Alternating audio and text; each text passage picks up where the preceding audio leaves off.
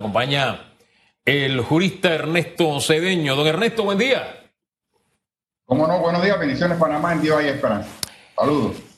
Oye, don Ernesto, fuera de micrófono hablábamos sobre lo que se sabe ahora de la vacunación, el proceso este de vacunación clandestina de Coco del Mar, y que parece que comenzó en Pacific Point.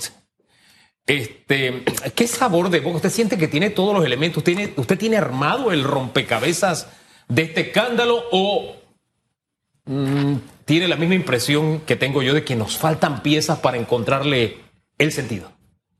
Bueno, yo pienso que sí, y eso se tiene que ver, debe mucho al sigilo que ha tenido el Ministerio Público en cuanto a información. Se, se plantea que haga una conferencia de prensa, pero los tipos penales que se le está endilgando a la persona que al parecer trabaja en una funeraria, se circunscriben aspectos personales y se está descartando, por ejemplo, aspectos de la salud pública, incluyendo la asociación ilícita para delinquir. Hay cosas que no están muy claras. El hecho de que una persona le permita que ese caballero vaya a vacunar, ¿está o no está dentro de la ecuación procesal de la investigación? Esto no lo ha dicho el Ministerio Público, se le imputó a cargo una persona, solamente lo que está en los medios. Una persona está detenida y definitivamente, pues, con las declaraciones que yo he visto que hasta ahora preliminarmente ha esbozado el Ministerio Público, parece que está exonerando responsabilidad, responsabilidad al Ministerio de Salud, a todo lo que tiene que ver con el manejo de la vacuna, y no sé si es prematuro hacer ese tipo de discriminación procesal, en este momento no.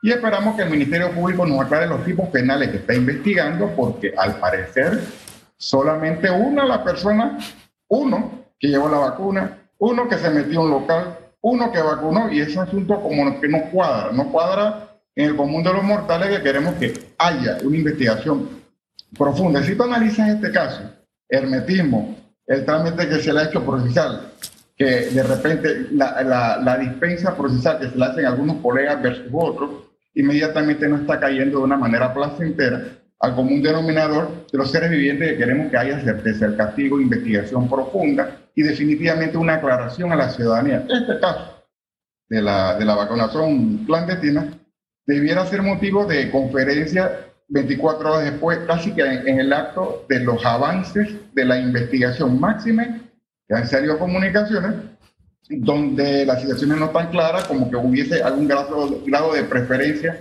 o dispensas procesales algunas de las partes que se supone que, son, que van a ser motivo de una investigación y, y, a otras no. Entonces yo creo que el Ministerio Público ha fallado en la, en la comunicación y esperamos que, que, la investigación abarque a todas las facetas y que alguna u otra, eh, al final del túnel, se nos aclare con certeza y claridad qué fue lo que pasó en este caso la gente lo anunciaba. Aquí el hijo de la cocinera va a ser el que va a acudir, al que van a procesar, al que va a salir en los medios de comunicación. Usted es abogado penal.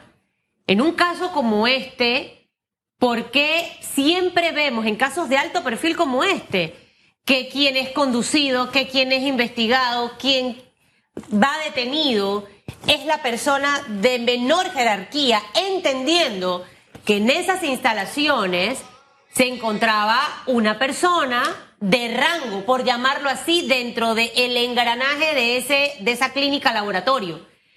Estas cosas, ¿por qué ocurren?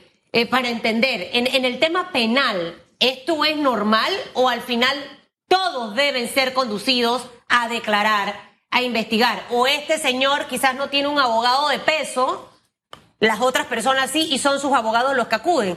Ayúdame a entender yo, a mí me causa y la idea eh, que es lo que está sucediendo es que el sistema procesal, en mi criterio, es muy selectivo para casos de alto perfil. Yo le digo con toda franqueza. En este momento el sistema penal acusatorio lo que se hace en entrevistas. Y lógicamente se hacen entrevistas para tratar de nutrir la investigación de tal manera que llegue a la solicitud de una imputación de cargo. Y lógicamente tú cuando imputas cargo puedes pedir medidas cautelares. Pero ahorita mismo yo leo, desde ayer estoy leyendo que solamente un ser viviente el que se le ha imputado cargo y el que se le ha aprendido. Cuando tú aprendes a una persona, después tú tienes que dar de garantía, legalista la prisión, etcétera, etcétera. Y nos llama la atención de que solo una persona y un mensaje al trabajador manual de ahí que, que se aproxime, que de repente, para que aclare, porque esto va así, ¿no? El de la funeraria, el trabajador manual, pero las personas que pudieran estar detrás, oigan, Ese señor que supuestamente dice que traen una funeraria, él no se introdujo porque no hay denuncia, por lo menos que conozcamos, a un lugar a vacunar. Eso, la verdad, nadie en su sano juicio va a comprender eso. por eso que el Ministerio Público, en cuanto a la investigación, tiene que ser robusto. Máxime que aquí en Panamá sí hay, no hay certeza del castigo para casos alto perfil. Por supuesto que sí, algunos casos lo tienen compensa y siempre cuando es un alto perfil, entonces viene la guabina, la respuesta guabina. Tú analizas este caso, doña Elizabeth o Enrique Famanía, con la llamada bolsa solidaria, en donde los, eh, los, dirigentes están eh, como guabinas, es en la respuesta que dice que van a colaborar, es decir, que están en investigación, pero la respuesta concreta es, el procedimiento decía que un particular podía tener bolsa o no, no lo quieren hablar. ¿Por qué? Porque son casos de alto perfil de personalidad política. Eso estaba eh, en, este caso, lo que nosotros percibimos que hay en las investigaciones de gente de alto perfil. Yo pienso que con esa misma rigurosidad. Mira que no se nos ha dicho nada. ¿Qué es una asociación ilícita para delinquir? Tres o más personas eh, se ponen de acuerdo para cometer un acto incorrecto. No me puedes decir a mí, el ser viviente, está hablando y a todos los panameños, que solamente uno que trae una funeraria es el responsable, el que está detenido, y los otros, o sea, debe quedar claro. Mira, que por lo menos hoy en las declaraciones hemos visto en los medios de comunicación dice que esto se daba en varios lugares. ¿Dónde están las personas en la investigación, por lo menos, que permitieron que esa persona X se introdujera en ese lugar a vacunarse? Es lo que es asociación ilícita eh, para delinquir y eso no se está hablando en los tiempos penales. Por supuesto que cae mal, por supuesto que cae mal que solamente una persona que al parecer tiene un prontuario supuestamente que tiene otras investigaciones, lo que he leído hoy, es la única persona que está sujeta a una rigurosidad de detención provisional versus las otras personas que ahora se las, pasamos en encuesta y en encuesta y no nos dicen cuándo va a haber audiencia de imputación o si va a haber audiencia de imputación para alguien más. Porque recuerde, para que haya detención provisional u otras las medidas cautelares debe haber una imputación. Si no hay imputación en el sistema anterior, que el Ministerio Público podía tener a quien le daba la gana y a otros sí, otros no, para que haya detención, salvo que hay una prisión en flagrancia, que inmediatamente después tiene que poner la orden de, de, juez de garantía, tiene que haber imputación. ¿Por qué el Ministerio Público no ha imputado cargos a otras personas? O se va a limitar a este, este ciudadano que ya todos lo conocemos, que salió en los medios de comunicación, por lo menos impresos y, televisivos.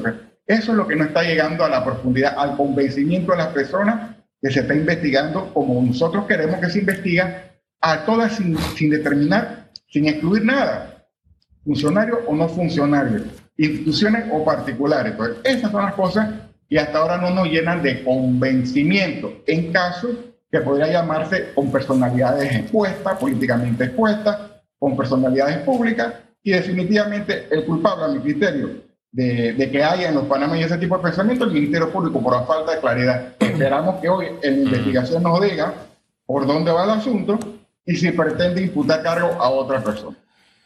Fíjese que creo que eso es lo que serviría para de alguna forma disipar las dudas y el malestar.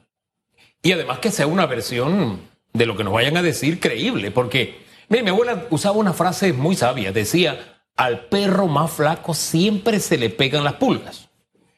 Y me da la impresión que es lo que está ocurriendo. Con todo el respeto al caballero, es la frase de mi abuela, ¿verdad? Pero mi abuela también en su código penal decía, tan culpable es el que mata a la vaca como el que le amarra la pata, ¿verdad?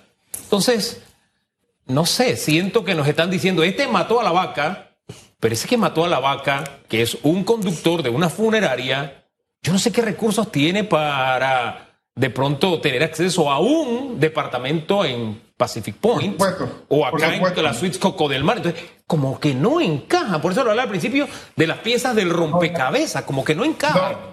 No, encaja tampoco, y te lo digo de frente con la fiscal que dice que esta vacuna no es del lote del MISE. Bueno, ¿de qué lote fue?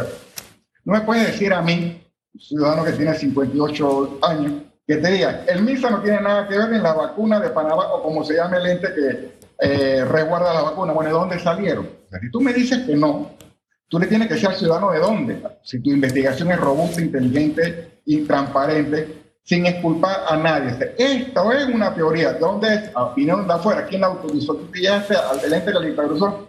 Pero no me puedes decir que esto es agua con coco, no sea.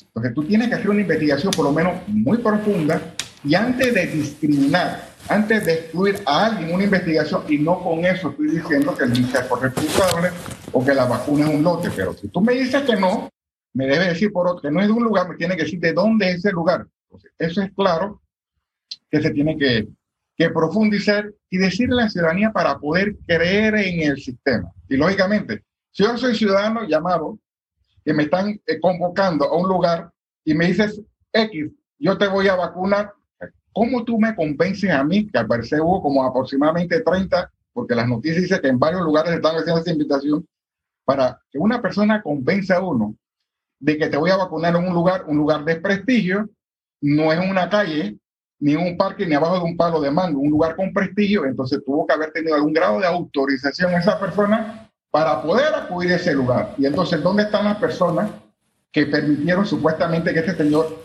se introdujera ahí? tú no me puedes hablar que una sola persona, hasta el momento, el que está imputado a cargo, es el que está detenido y al parecer, ah, no, y, y detención provisional solo Íngrimo hizo las invitaciones con tan convencimiento y lo vieron penetrando en los lugares que lograron convencer a las víctimas, que fueron aproximadamente 30, de que estaban todos supuestamente haciendo la cosa como correspondía. Supuestamente, yo no sé primero cómo una persona accede a un grado de, eh, eh, invitación cuando se sabe que la, la, eh, la, vacuna en este momento es administrada por el Estado. Yo no sé cómo accedieron a eso.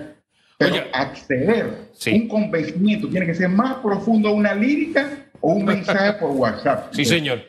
Y, más por la y, más por la distancia de la que estamos hablando. Un conductor de una funeraria que vive en el sector oeste convenciendo a gente de Punta Pacífica y Coco del Mar. Bueno, pero en fin, oiga, quiero cerrarle con unos segunditos nada más. Hablamos del tema de los ministros consejeros. ¿Qué debe hacer el gobierno con el tema ministros consejeros? Eh, y nos recordaba la historia hace unos segundos, un ex ministro consejero, el doctor Temi Díaz, él decía, bueno, yo no cobraba como ministro consejero, yo tenía una asignación, pero no como ministro consejero, sino que él era, por decirlo así, asesor del ministro de Salud. Este, ¿Qué hacer con esta figura que está causando tanta roncha en la opinión pública en este momento? Mira, eh, lo de los ministros consejeros, yo que desde el tiempo en Dara se nombraba que son asesores presidenciales con cargo honorario, honorario. Y nunca habían salido a la palestra sin tener cargo de importancia, pero en este quinquenio esto ya se descontroló.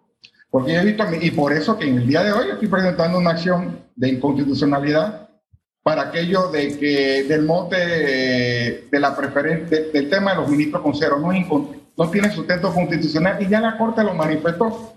En una denuncia que yo presenté hace tiempo, eh, una denuncia penal, la Corte, pues al declinar competencia, porque en este caso el procurador del momento Prado declinó el caso a la Corte porque era un ministro Suárez, a la sazón ministro creo que de Obras Públicas, y lo llevó porque era un ministro. En ese interim, interim renuncia y él nombró ministro consejero y la Corte dijo que ellos no podían, como ministro es competencia de la Corte juzgarlo, ellos no podían atender ni siquiera eso porque el ministro consejero no tiene, consejero no tiene sustento constitucional, porque para ser ministro se tiene que crear una cartera. Eso lo dijo y declinó el caso.